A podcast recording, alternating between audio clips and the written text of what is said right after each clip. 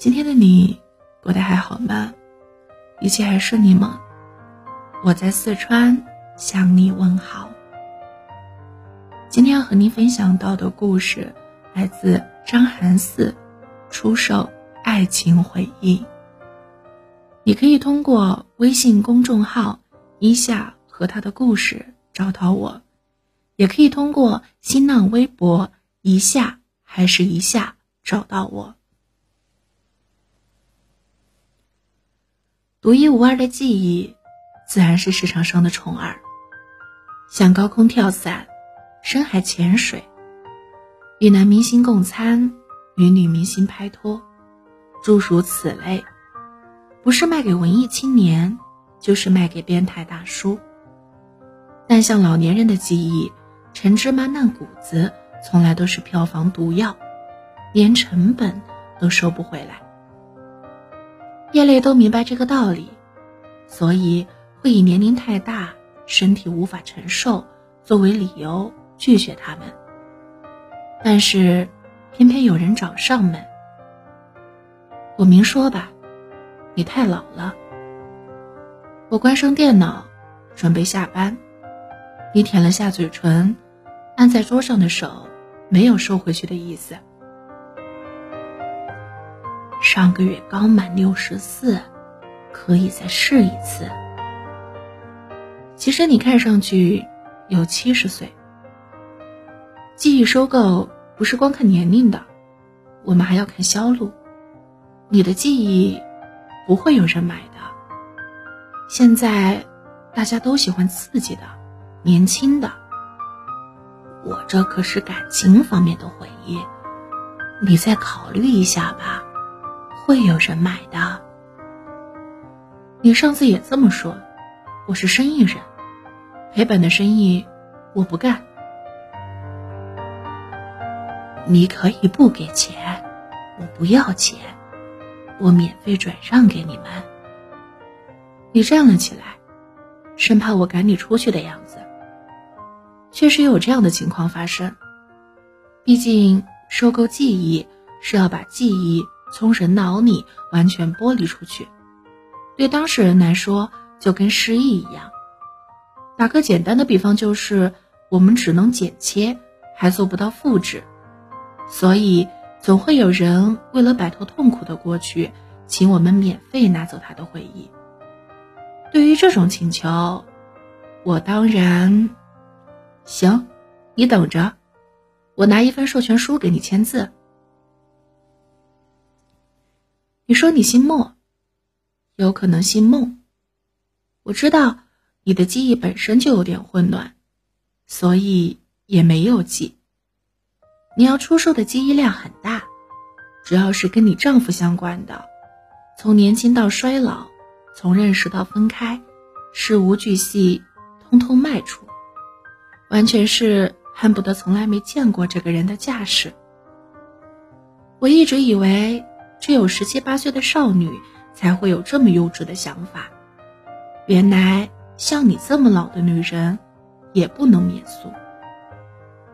我告诉你，因为记忆量太大，为了不伤害大脑，只能一点一点的通过你的讲述来定位和提取。整个过程会持续好几个小时，还会伴随时有时无的偏头痛。对于你来说，就相当于得了渐进性失忆症，你丈夫的形象会在你的记忆里慢慢模糊，直到最终消失。你说你可以接受，只要能完全忘记他，你什么都愿意做。你最先跟我讲的是他的葬礼，是个雨天，你撑着伞站在他的墓碑前，跟你的养子抱怨选错了照片。在水汽蒙蒙之中，他看上去并不是你刚刚认识他时的那个样子，至少笑得不如那时好看。你的养子说：“这就是爸爸年轻时的照片，没什么不同。”你说：“不是，不一样。”他以前笑起来酒窝会动，这个没有动。说完。你就把自己逗笑了。你用伞这是目前的香烛，烛火在风中摇动，你一直盯着它，没有再说话，直到它完全熄灭。我凭着这块记忆碎片，在你的脑海里标记，与它相关的记忆区域都兴奋起来。我大致知道了整个记忆的规模。如我所料，跨度非常大。我要求你继续。你又讲了你们一起写遗书的事情。你们经常争论谁会先死，谁会留下来处理遗产，谁会看着对方被埋进土里。他在遗书里写道：“要把那些发黄的旧书留给你，如果你眼睛还看得清楚，不如。”再看上一遍。你说好啊，卖给收废品的，还能换几天菜钱。你在遗书里写的是，等你死了，希望他养一条狗，起一个跟你一样的名字，每天牵出去晒晒太阳，舔舔手心。现在，你的包里总是放着一本。他留给你的诗集，句子长长短短，错落不齐，你读不懂，却也觉得安心。我告诉你，可以连接储存器了，你点点头。我把一根带吸盘的电缆贴在你的后颈窝，你闭上眼睛，等着那股麻麻的电流传至大脑皮层。你继续讲你们的故事，你们的养子提出接你们去他的城市一起生活，也好有个照应。你原本想同意，但你丈夫说，如果走了，院子里种的葡萄谁来照顾呢？一颗颗烂在架子上，也怪可惜的。你笑说，想的倒挺多，自己这把老骨头。都要人扶着了，还惦记着那几串葡萄。他说：“还不是因为你喜欢吃，又嫌外面卖的不干净。”你鼻子里哼气，说什么都要推到我身上，心里想的却是：说喜欢吃葡萄，还是结婚前的事情，他却记到了现在。我试探着剥离一些浅层记忆，并提醒你，叙述时可能会出现时空上的混乱。你说，他刚退休那段时间，心情不好，闷在家里，哪儿也不想去，谁也不想见，总是埋怨自己成了大件的垃圾，只能靠吃退休金过活。这种坐吃山空的日子。真是过不下去。你提议一起出去旅游，看看山，看看水。等到儿子高考成绩出来，还能出国，去东南亚吃海鲜。他不愿意，说戴个红帽子，举个小旗，满世界跑。太像牵出去耍把戏的猴子，不是被游客笑，就是被导游骂。你说，那好吧。既然不肯出门，就待家里跟我学织毛衣吧。他跟你织了三个月，织出一双袜子，一长一短，满是线头。你批评他毫无天赋，终于把他骂出门，跟老伙计们去下棋了。现在天气冷的时候，你会穿着那双袜子睡觉，一脚蹬出床沿。也无人阻止。我试着指出你故事里的错误，你的养子当时已经工作十年，而不是还没高考。你尴尬一笑，说：“看来是记错了。”我知道，记忆正在流失，一切正常。你又说起他工作上的一件事，因为项目推进速度太快。和他配合的兄弟部门，连续加班也赶不上。为此到上司那里告了一状。上司不问青红皂白，把他叫到办公室骂了一个小时，说他不重团结，不懂为人，还威胁要罚钱以作警示。他回家跟你抱怨这事儿，几杯酒下肚，说来说去都是想不到，干了二十多年，配合如此默契的上下级，还抵不过别人两句谗言。你正准备开导他的时候，上司的电话打了过来，你抢过来接了，连珠炮的质问对方怎么回事儿，还搞不搞得清楚谁是好员工，谁在吊车尾？大不了我家男人不干了，以他的本事，还怕找不到下家吗？你的彪悍，上司早有耳闻，赔了几句不是，并认了错，总算还了你丈夫清白。从那以后，公司都说他家有虎妻，同事们谁也不敢再招惹你。从头到尾，你都没有提起上司的名字。以前你好像记得很清楚，那些不重要的人，正在从你的脑海里消失。你谈起你们第一次去福利院见你们养子时的情景，一群小孩坐在教室里。你们隔窗悄悄看着他们，也猜不到哪一个会进入你们的家庭。你们各有一套挑选的标准，你的标准是孩子必须长得像他，他的标准是孩子必须长得像你。他们上了一节音乐课，学着唱排排坐、吃果果、咿咿呀呀，听不出唱的是普通话。还是广东话。你们最后选了一名四岁大的小男孩，唱歌很努力，却又很安静。下课后既没有跟男孩抢玩具，也没有拽女同学的辫子，更重要的是，眼睛像他，鼻子像你。我问你，具体是哪一天去的福利院？这样重要的日子，你却说忘记了。我在屏幕上又标注了一下，将要剥离的记忆区域渐渐成型。你说起你们在幼儿园外站了两个小时的那天，看那些小朋友在老师带领下跑来跑去，扮小鸡，扮老虎，踢毽子，丢手绢，一会儿哭一会儿笑。他说：“小孩真麻烦。”你说，是啊，还经常弄坏东西。他说，何止啊，他们还会把自己也弄坏。你们哈哈大笑，直不起腰。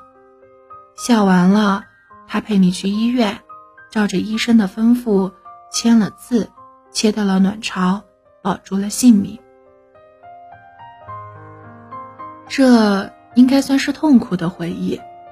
标记之后，我注意到只剩下边边角角，屏幕上你的大脑兴奋区域越来越明显，越来越完整。我汗湿的手握着鼠标，等待着最后的时机。你说那天晚上你和某个人喝酒，喝到凌晨两点，什么都说，什么都谈，官场腐败，商场狡诈。天上掉了个飞机，明星八卦，同事犯贱。路上的老太太倒地不起，收不住，停不了。你记得那天晚上，你无处可去，你被房东赶了出去，因为他要收回房子给女儿做嫁妆。你喝得醉醺醺的，满嘴胡话，说结婚有什么了不起？陪酒的男人说，就是。大不了，我们也结给他看看。我问你，记不记得那个人是谁？你摇头。终于，我锁定了全部深层记忆，所有关于他的事情，都将被完整的剥离出你的身体，一点不剩。最后，你说那天是一个雨天，你站在公司楼下，没有带伞，眼巴巴盼着雨停。你看着水汽蒙蒙之中，一个撑伞的人朝你走过来，他笑起来脸上有酒窝，大概能缓和陌生人之间尴尬的空气。你们都构思着各自的开场白，你说到这里戛然而止，迷茫的问我知不知道那个走过来的人是谁？我点头说知道，是你后来的丈夫。你问，他对我好吗？我笑着点头，然后点击了确认。全部关于他的记忆剥离殆尽，抽身而去，就像他从来没有出现过一样。妈妈，这是你的故事，是我第五次讲给你听。爸爸去世五年来。你每一年都要求我抽走关于他的记忆，在按日期一天天的重新移植回你的大脑里。是啊，我相信，相信你的记忆一定卖得出去，因为唯一的购买者就是你自己。我明白你这样做的苦心和目的，你是想和他重新认识，再经历一次。你们之间的感情，让你们之间的故事无限轮回下去。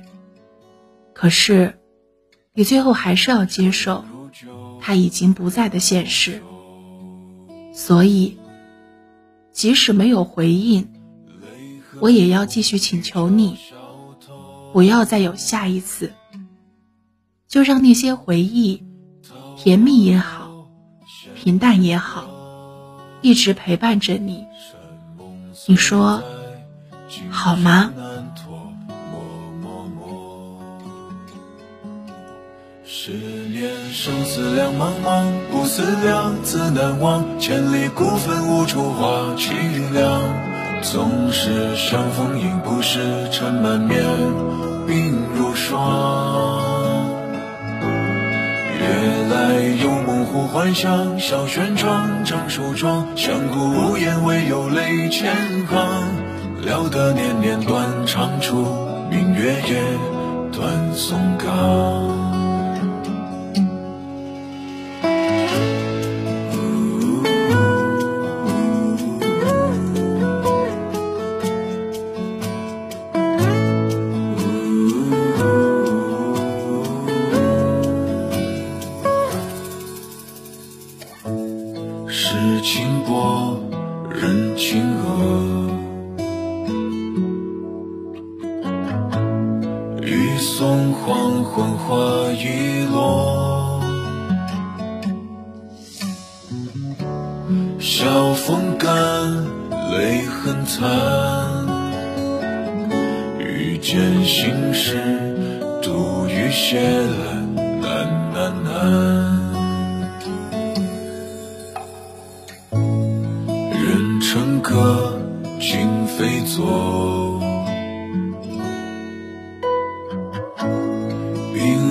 朝思秋千索。叫声寒，夜阑珊。怕人询问，眼泪装欢，慢慢慢。十年生死两茫茫，不思量，自难忘。千里孤坟，无处话凄凉。总是相逢应不识，尘满面，鬓如霜。幻想小轩窗，正梳妆，相顾无言，唯有泪千行。料得年年断肠处，明月夜，断松冈。十年生死两茫茫，不思量，自难忘。千里孤坟，无处话凄凉。纵使相逢应不识，尘满面，鬓如霜。夜来幽梦忽还乡，小轩窗，正梳妆，相顾无言，唯有泪千行。料得年年断肠处，明月夜。